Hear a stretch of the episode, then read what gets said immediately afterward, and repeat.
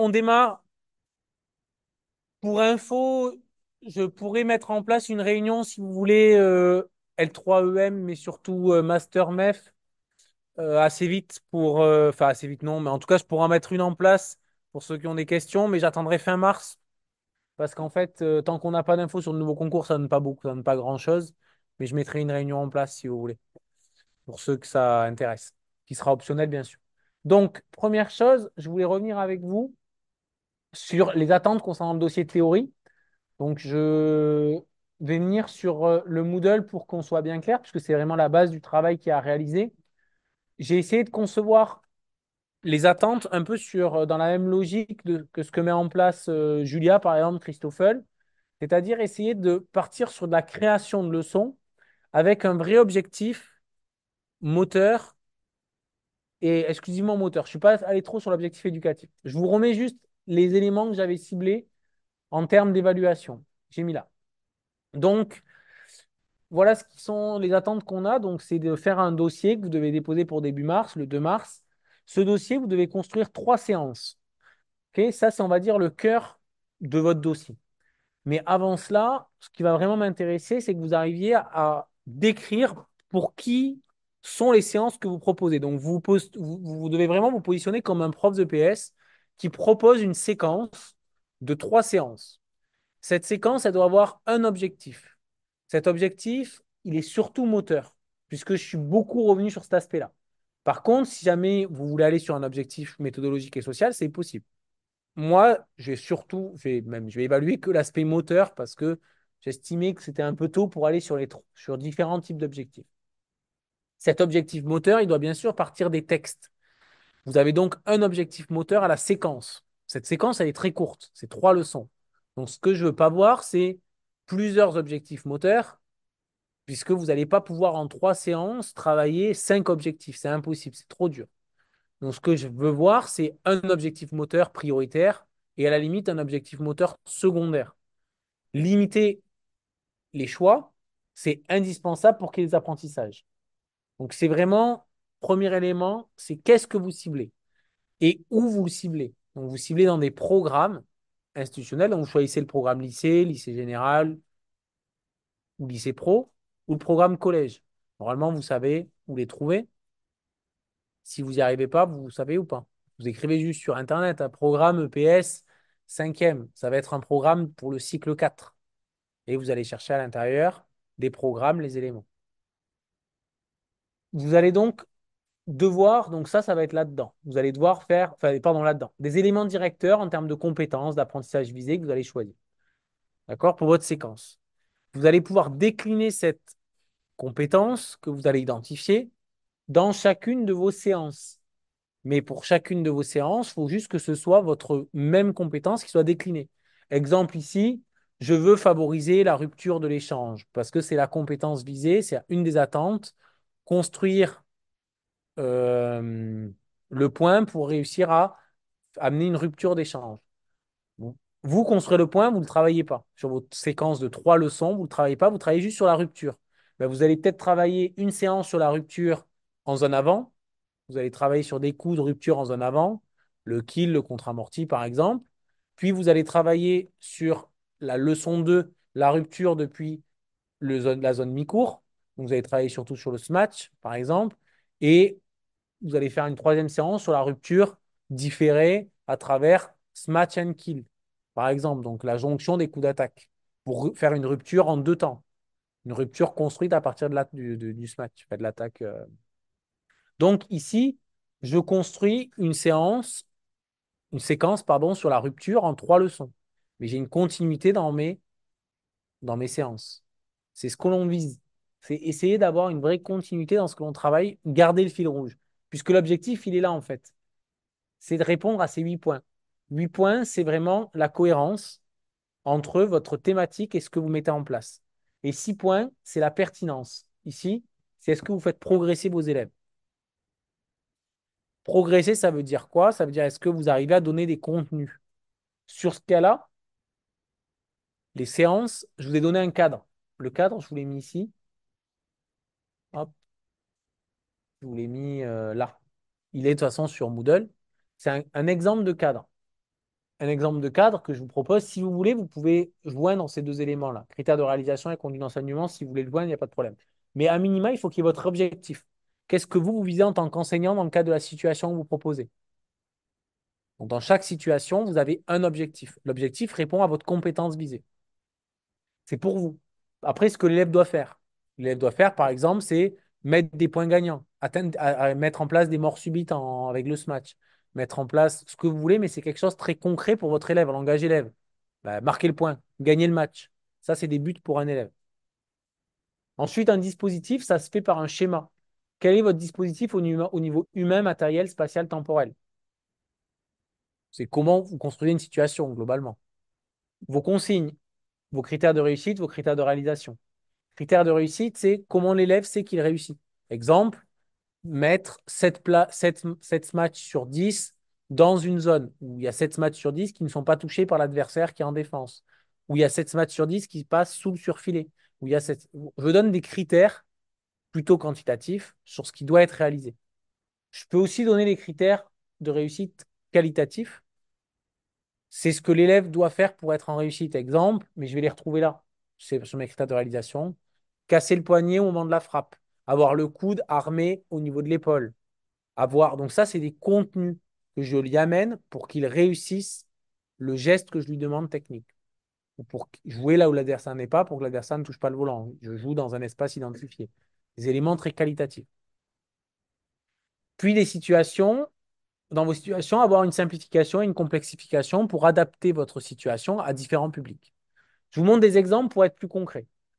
Ça, c'est un exemple de dossier donc, c'est un dossier. Ils ont fait la même chose que vous. Euh, donc, eh, ils ont mis. Euh, bon, pardon. Voilà. Donc, ça, c'est un plan. Leur, euh, vous avez fait quatre séances. Je ne sais pas pourquoi j'en avais demandé trois. Donc, la même chose. Voilà. Caractéristiques du public. Tout ça, je vais y revenir juste après. Leur élément directeur. On va dessus. Leur élément directeur, ici, il y en a beaucoup trop. Mais ils ciblent tous les éléments, ce sur quoi ils vont travailler. Et après, ils disent voilà ce sur quoi nous, on va travailler. Être capable de rétablir un rapport de force défavorable en cours d'échange. C'est ça qu'ils veulent travailler leur objectif, c'est celui-ci. Là, il n'est pas assez explicite. Il faudrait vraiment dire nous allons travailler en priorité sur, donc euh, ici, rétablir un rapport de force défavorable. Présentation de la séance. Première séance, le service. Donc, normalement, il y a un échauffement. Je ne sais pas si je vais le voir après. Voilà. Là. Échauffement. Ils mettent en place leur échauffement. Suite à cela, ils partent sur une situation. La compétence visée, donc, ce n'est pas un tableau. Mais si c'est un tableau, c'est très bien. La compétence visée, c'est ça. Il y en a trois pour moi, ça fait beaucoup. Je pense que là, il y en a trop. Et puis, c'est pas trop en lien avec ce qu'on a vu tout à l'heure. Mais bon, c'est pas grave. J'ai juste regardé ce qui me semblait quand même bien sur la forme. Donc là, sur le fond, c'est bizarre parce que leur compétence visée, vous voyez, elle n'est pas du tout en lien avec la compétence qu'ils avaient visée tout à l'heure. Compétence visée tout à l'heure, c'était rétablir un rapport de force défavorable. Et ici, on voit plus du tout ça. Là, c'est construire un projet d'attaque. C'est plus du tout la même chose. Donc, par rapport à moi, la cohérence, ça, c'est ce que je vais noter. Première séance n'est pas cohérente. Est-ce qu'elle est pertinente? Ça veut dire est-ce qu'elle fait progresser les élèves? La pertinence, c'est est-ce qu'il y a du progrès Est-ce qu'on fait progresser un gamin? Qu'est-ce qu'il propose? Donc, il y a un schéma. Déjà, on arrive à comprendre ce qu'ils mettent en place. On voit que le serveur, il est là, il doit jouer sur des zones 1, 2, 3, 4. Très vite, on arrive à comprendre ce qu'ils mettent en place. Servir dans quatre zones différentes. Donc, sur 10 lancers, ça fait peu de répétitions. Est-ce que le critère de réussite, est pertinent? Le service tombe dans la zone annoncée à chaque fois. C'est dur, 100% de réussite. C'est très dur. Ça veut dire que s'il y a une erreur, ça veut dire que j'ai 90% de réussite, je suis quand même en échec. Moi, en tant qu'élève, là, c'est ce que dit, le prof. Il dit que c'est à, chaque fois, ça doit tomber dans la zone annoncée. C'est pour moi, bon, déjà, il y a un critère, c'est déjà bien. Par contre, il est, très difficilement atteignable pour des élèves. Donc, ce n'est pas un critère qui est adapté pour un public d'élèves. Public d'élèves, on va pouvoir déjà essayer d'atteindre 50% de réussite, c'est souvent assez honorable. Et puis après, on va complexifier en fonction de ceux qui sont de meilleur niveau. Critères de réalisation. Qu'est-ce qu'il faut faire pour réussir? Se placer près du T, donc c'est au niveau des zones. Pied gauche, ça ne veut rien dire. On va parler plutôt de pied raquette. Si je suis gaucher ou si je suis droitier, ce n'est pas le même pied que je mets devant. Donc devant, ah ben pardon, elle a précisé, donc ça, ce serait bien. Épaule de profil par rapport au filet. Tenir le volant devant soi avec la main gauche, lâcher le volant, ne pas le lancer. Donc il y a des contenus qui sont pertinents. Ici, ça peut, on dit des éléments adaptés par rapport à la logique de l'activité. Sur les contenus, moi, je vous en ai ciblé sur le cours Moodle. Sinon, il faut plutôt partir. vous allez retrouver plein d'éléments à la BU.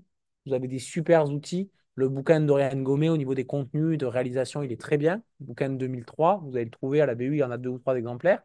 Sinon, sur Internet, de toute façon, vous avez quand même des éléments qui sont assez bien faits. Par contre, ne partez pas, quand vous allez faire des recherches sur Internet, de séances de profs de PS, des fois, qu'ils ont proposées. Il y a plein de profs qui se trompent, qui ont des mauvais contenus.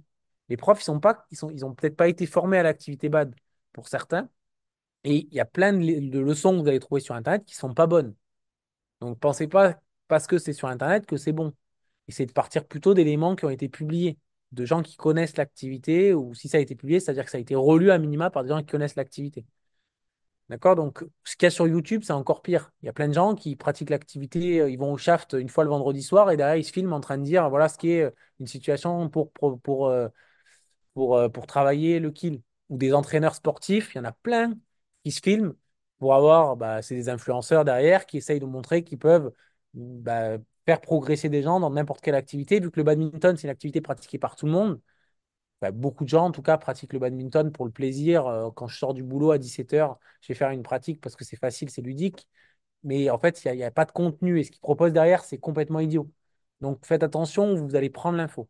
OK? Donc, les contenus de réalisation ou les critères de réalisation, euh, c'est un élément que je vais regarder parce que c'est grâce à ça qu'on fait progresser un élève. C'est ça la pertinence. Et derrière, je vais regarder est-ce que bon, est-ce qu'il y a des variables? Donc là, ici, leurs variables, elles ne sont pas trop travaillées. Agrandir et rétrécir les zones, pourquoi pas. Mais concrètement, on n'est pas dans sa tête, on ne sait pas quand, est-ce qu'on agrandit, quand est-ce qu'on recule. Moi, j'agrandis si les critères de réussite sont atteints. Atteinte de 5 sur 10, on fait une autre série. Si on a atteint 5 sur 10, alors, seconde série, on augmente par exemple, on diminue la zone, pardon. On augmente les difficultés, on complexifie. OK, on précise. Vous avez trois leçons à faire vous êtes par groupe. Donc logiquement, ça ne vous demande pas trop de travail. Ce que j'attends, c'est donc que ce que vous avez à faire, vous le fassiez bien. Moi, ce que j'évalue, c'est surtout, est-ce que vous êtes cohérent par rapport à votre fil rouge de thématique et est-ce que vous faites progresser vos élèves? Donc, ce que je vous dis, c'est est-ce que vous arrivez à leur donner des critères? Pour faire apprendre vos élèves, reprenez vos cours. Je ne sais pas exactement, je suis désolé, parfois on n'est pas très bon, mais reprenez vos cours de théorie de l'apprentissage. Si vous ne les avez pas, je vais faire un mini résumé. Il y a quatre grandes manières pour faire apprendre vos élèves. On le reverra, et je sais que la L2, elle est, pas, elle est hyper généraliste et que vous n'avez pas vraiment de contenu en L2 spécifique à l'EM. Je sais, c'est des choses qui euh, seront amenées à, évoluer, mais c'est comme ça. Vous avez quand même pas mal de cours d'APSA sur lesquels vous pouvez vous baser, qui sont de qualité. Ça, c'est les quatre grandes approches pour faire apprendre vos publics. Première approche, vous la connaissez tous, c'est l'approche cognitiviste. Sur quoi on se base? C'est sur le traitement de l'info, la répétition, des critères de réalisation. Quand on parle de répétition, j'ai filmé dans tous les cas, tu pourras avoir accès à ce qu'on dit. Bon courage pour ton constat. Quand on parle de répétition, on estime, c'est les travaux d'idées de linéaire, il faut à minima 400 répétitions dans une séquence pour faire apprendre. Ok, donc répéter, c'est faire répéter beaucoup.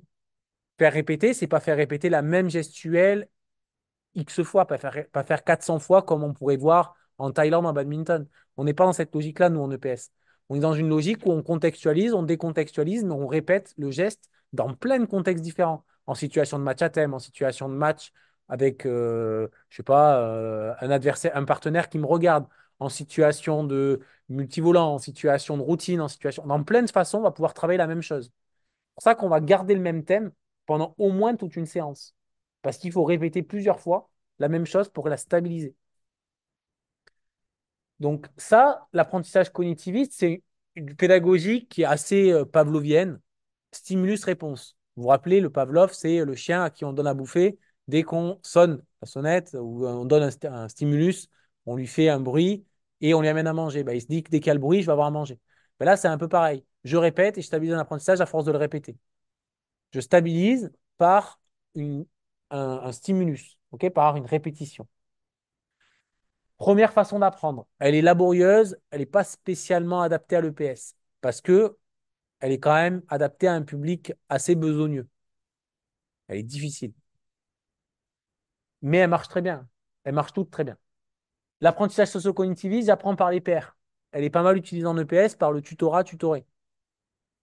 Ou par l'observation, où je, régule le participant après. Ou par. Donc, ça, ben, il y a. Je pense que vous la connaissez, vous l'avez vécu, cette approche-là. Vous pouvez la mettre en place dans vos séances. Vous mettez les élèves en diade hétérogène, un plus fort avec un plus faible. Vous êtes dans la situation idéale dans vos leçons. C'est théorique. Faites-vous plaisir. Franchement, vous voulez mettre un élève qui joue à un niveau national avec un. vous en avez autant que vous voulez. Vous avez un groupe de 24, vous avez 12 très bons joueurs, très bonnes joueuses et 12 joueurs un peu moins bons. Bah, vous, utilisez les joueurs les meilleurs pour faire apprendre les moins bons.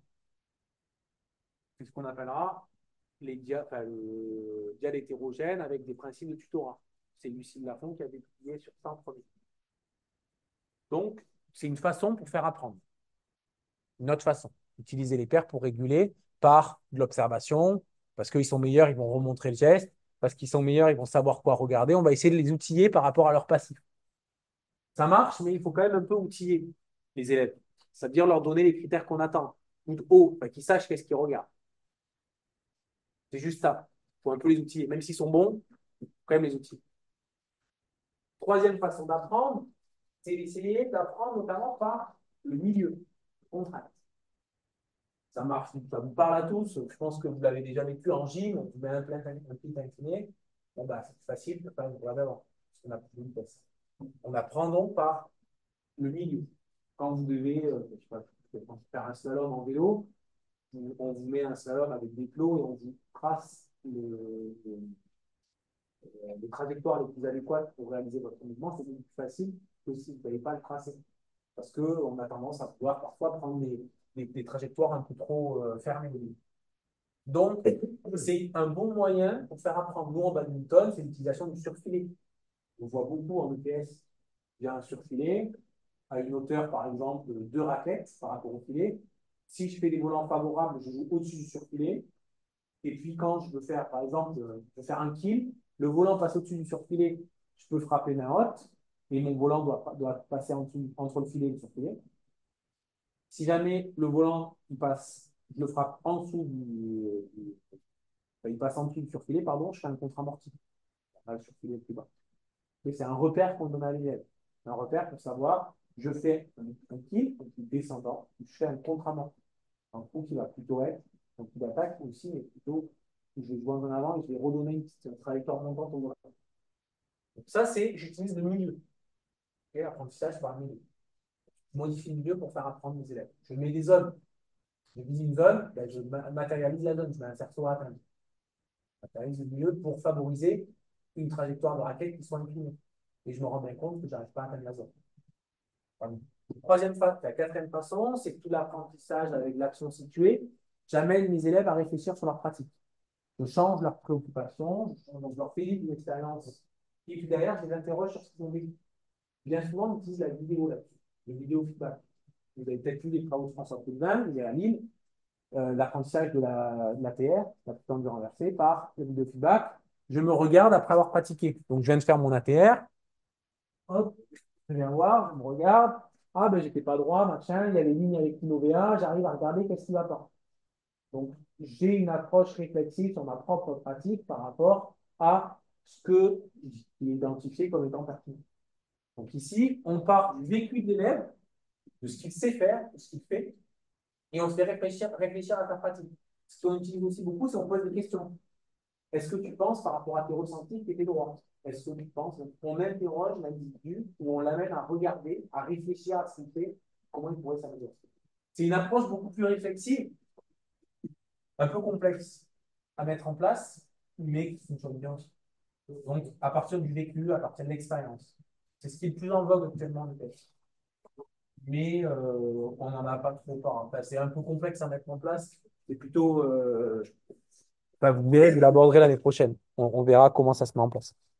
Donc, vous, vous n'avez pas besoin de faire des choses complexes. Hein. C'est juste pour vous dire voilà comment un élève apprend. Puisque j'évalue la pertinence, les apprentissages, il faut essayer d'utiliser des approches là-dedans. Le plus souvent, vous allez utiliser ces deux-là. Vous allez très bien. Pas besoin de passer sur les quatre. Hein. Vous pouvez en utiliser qu'une sur tout le long, c'est très bien. Juste s'il y a répétition, il n'y a pas 10 répétitions pour favoriser un apprentissage. Ce n'est pas parce qu'on a fait 10 services qu'on sait servir. Ensuite, donc, quand vous êtes sur votre dossier, la date déjà du 1er mars, là, si vous voulez, on peut la décaler. Ou du 2 mars, on peut la décaler, il n'y a pas de problème. Mais vous êtes, rappelez-vous, vous êtes quatre. Aussi, une chose que je n'ai pas dit, vous pouvez bien sûr prendre ce qui existe. Vous n'avez pas besoin de tout créer. Vous pouvez partir de la littérature, de ce que vous trouvez sur Internet. Juste, je vous demande, et là-dessus, je ne plierai pas. Je, je sais que c'est. euh, moi, dès qu'il y a du plagiat, c'est conseil de discipline. Parce que c'est inacceptable de ne pas euh, au moins citer les sources, de ne pas voler la propriété intellectuelle de ceux qui la, produisent. Donc, tous les travaux seront amenés à passer au logiciel anti-plagiat, OK? Parce que bah, c'est Moodle qui le fait par lui-même. Il suffit juste de cocher une case, donc tous les profs ne le font pas, mais il le fait par lui-même. Donc, nous, on a des pourcentages de plagiat. Ces pourcentages de plagiat, c'est normal qu'il y ait du plagiat. D'accord? Il y aura toujours 20% de plagiat. C'est normal, 20% de plagiat. Dès qu'on va prendre une référence, dès que vous allez définir l'activité badminton, vous n'allez pas pouvoir l'inventer. Et je ne vous demande pas de l'inventer d'ailleurs. Par contre, vous allez citer vos sources. Donc moi, quand je vais voir 20%, je n'irai pas voir vos dossiers. Donc là, si vous ne citez pas, enfin, je n'irai pas voir, en tout cas, si vous avez cité, pas cité, mais je ne vais pas regarder spécifiquement où est-ce que vous avez plagié. Par contre, dès qu'il y a des dossiers où ça augmente au-dessus de 25%, je vais dire, ah, c'est quand même étonnant. Je vais aller regarder. Si c'est vous avez cité, ben, il n'y a pas de problème. C'est normal de citer. C'est normal de partir de situations référencées. Il peut y avoir 100% de plagiat. Vous avez dit, cette situation, je l'ai prise dans Dorian Gomez, cette situation, je l'ai prise dans machin. Tout ça, c'est référencé. Donc, tout ça, bien sûr, ce sera plagié. Mais c'est normal que ce soit plagié et ça compte pour. Enfin, ça veut dire que vous pouvez avoir 20 sur 20. Ça peut être top ce que vous avez proposé. Il faut juste le dire. OK? Et même si c'est sur un site internet, il faut le dire. Et c'est pas grave si la référence, elle est nulle. Même si c'est ChatGPT, il faut le dire. ChatGPT, vous l'avez compris, hein, il se base sur ce qui existe sur Internet. Donc, il peut pas, il crée pas de l'info. Il réutilise ce qui existe. Juste, il le scinde, il fait du paraphrase, mais euh, il part de ce qui existe. Donc, bien sûr, prenez ce qui est, ce faites des copier-coller, faites des machins, mais juste citez vos sources. Ça, c'est vraiment hyper important de citer ses sources. Euh, ensuite, donc, par rapport à ce que j'attends. Donc, ça, c'était, je n'ai pas suivi l'ordre, mais c'est parce qu'en fait, tout part de là. Tout part de ce que vous faites. Ce que vous faites, ça doit être adapté par rapport à un public. Ce public, ce qui m'intéresse, c'est dans quel cycle ils sont. Et c'est de, euh, euh, par exemple, donc c'est vous, vous, avez trois séances à faire. Vous pouvez dire que votre séquence de base, c'est que trois séances, ou vous pouvez dire que ces trois séances participent à une séquence de 10 ou 12 séances, ou 12 séquences, pardon, ou 12 séances dans votre séquence. C'est-à-dire qu'en gros, vous pouvez dire, je suis en activité badminton, je propose la séance 6, 7, 8 de ma séquence de 12 leçons, et donc vous allez travailler sur un truc en particulier. Et là, vous pouvez, voilà, ça, ça peut être complètement possible. Ce qu'il faut, c'est aussi que vous disiez les installations dans lesquelles vous êtes, combien vous avez de terrain, quel âge a votre public, est-ce qu'ils ont un passif dans l'activité, est-ce que s'ils sont, je sais pas, en troisième et qu'ils ont déjà vécu l'activité badminton en sixième, où est-ce qu'ils en sont par rapport à l'atteinte de l'attendue de fin de cycle?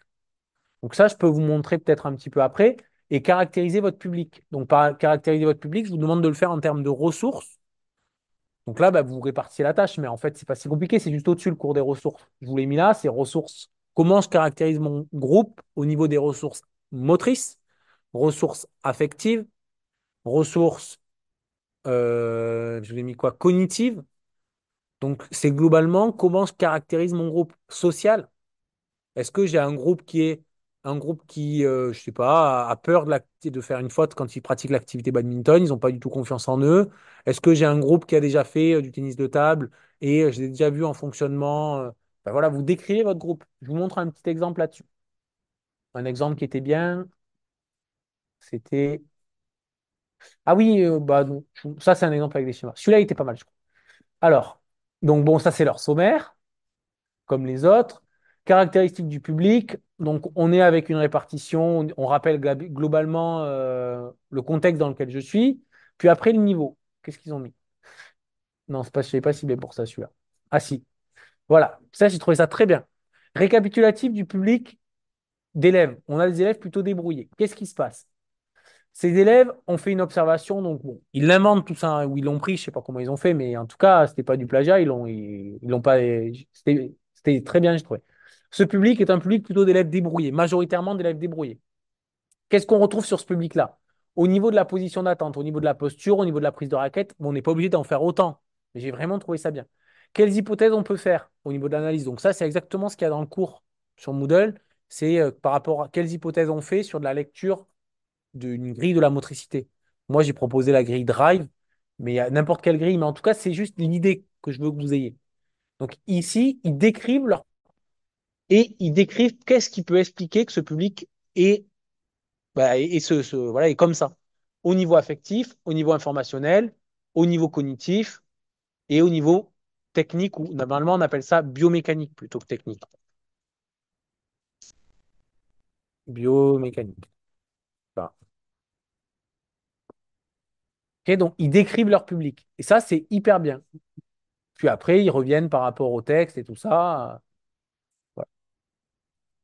Ok, donc c'est juste. Et puis euh, j'avais pris de toute façon des exemples qui étaient plutôt bons.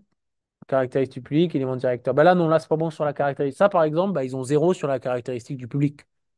Et c'est sur euh, je sais pas combien. Et pour autant, ils ont une note au-dessus de 15 parce que je les ai ciblés parce que c'était très bien. En tout cas, en termes de notes. Et eux, qu'est-ce qu'ils ont fait? Caractéristiques du public. Ouais, c'est pareil, ça, c'est très moyen, quoi. Bon, par contre, ça concerne le cycle 4 avec une classe de quatrième, établissement de centre-ville. Ce qui nous intéresse, c'est plutôt les types d'élèves que l'on retrouve. Là, on, peut imaginer que c'est des bons, que c'est des élèves plutôt scolaires. Après, on les décrit rapidement, ces élèves. hein. Autonomes, impliqués. Bon, après, voilà, on arrive à savoir. Juste, on ne sait pas du tout sur l'activité badminton. Donc, essayez de, décrire un petit peu votre public en termes, comme j'ai mis, hein, en termes de badminton aussi, quand même. Il faut que ça revienne sur l'activité. Ah, peut-être qu'ils l'ont fait après. Caractéristiques public en badminton, ils l'ont peut-être fait après. Ah oui, bah voilà, on le retrouve. Bah eux, c'est pareil, c'est pas mal. Niveau débrouillé, ils ont déjà eu 20 heures sur 30 de pratique, ils connaissent déjà l'activité. Qu'est-ce qu'on retrouve? Juste, il n'y a pas le lien avec les ressources. Pour moi, c'est un truc que j'ai. Ah bah si, parfait. Il y a le lien avec les ressources. Donc ça, c'est pareil, c'était très bien. Donc ce que je demande là, c'est ça. C'est je décris mon public au niveau de du badminton en lien avec les ressources. Donc c'est exactement le cours de la section. Vous reprenez le cours et juste vous décrivez par rapport aux ressources. Et dans tous les bouquins, c'est fait. hein. Sur chaque niveau, Dorian Gomel, à neuf niveaux, elle décrit son groupe par rapport à la technique, par rapport aux ressources. Puis après, vous choisissez les éléments directeurs par rapport à ce groupe et par rapport à ce que vous avez ciblé d'important pour eux. Éléments directeurs, qu'est-ce que je peux mettre en place? Donc ça, c'est les textes pour le cycle 4. Et puis derrière, voilà mon objectif. C'est de travailler ça. Et puis derrière, je mets mes séances pour répondre à cet objectif-là. Et en conclusion, je dis comment j'ai répondu à mon objectif. Je pense qu'ils l'ont fait. Donc là, il y a leurs trois leçons. Conclusion, grâce à cette séquence, les élèves ont validé certaines compétences. Et là, ils disent qu'est-ce qu'ils ont permis d'atteindre. Et donc, vu que vous êtes par trois, ou enfin, moi, je vous propose d'être par euh, trois ou quatre, je crois. Je vous propose peut-être de vous répartir un peu la tâche. Vous voyez comment vous fonctionnez entre vous. Mais ça demande, je pense, peut-être, allez, trois, quatre heures de travail chacun. Sachant qu'on est en asynchrone, vous avez large le temps de le faire pendant. Après, je sais que vous êtes à Villeneuve-d'Ascq, euh, mais vous avez le temps de le faire, le dossier. Voilà. Donc, euh, après, bah, l'idée, c'est de répondre. Je vous ai mis l'exemple de séance type, mais c'est un- une proposition de cadre. C'est ce cadre-là. Vous n'êtes pas obligé d'utiliser ce cadre-là, mais c'est un exemple. Voilà, il est pas encore 45, mais je voulais à peu près vous laisser le temps aussi de manger tout ça. Mais... Et ça, c'est que des exemples. là. C'est des exemples de dossiers qui ont eu des bonnes, qui ont eu des super bonnes notes. Ils ont tous eu au-dessus de 15.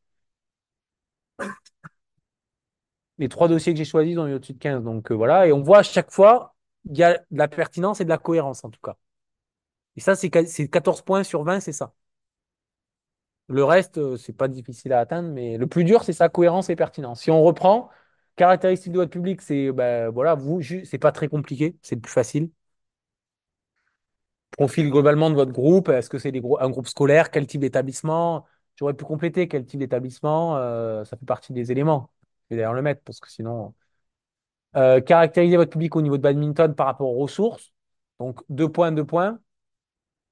Les éléments directeurs retenus, bah, c'est surtout la cohérence d'ensemble. Donc, j'ai pas mis de point là-dessus. C'est la cohérence que je vais retrouver par rapport au reste sur six points. Et si vous avez des références, vous les gardez, vous les mettez à la fin. Voilà. Quelles sont vos questions?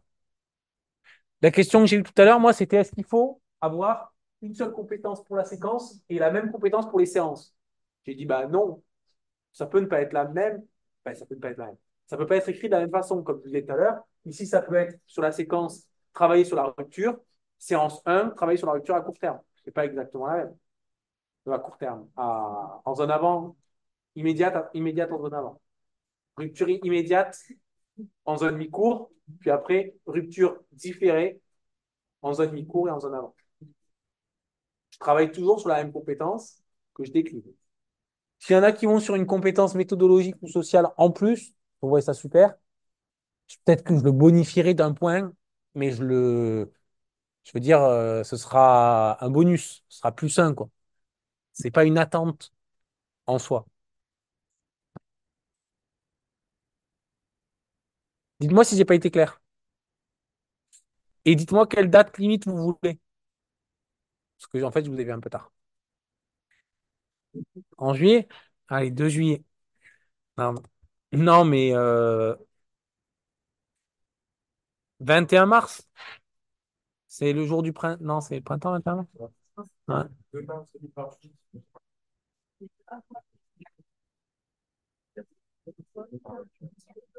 Je vais mettre euh, type d'établissement.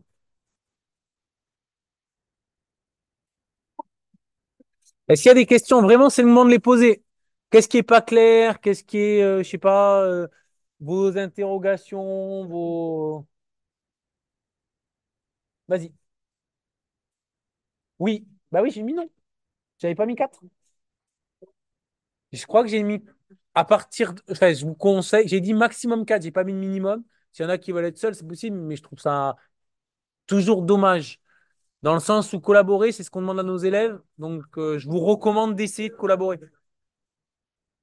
Mais c'est possible d'être seul. Hein. Maximum 4.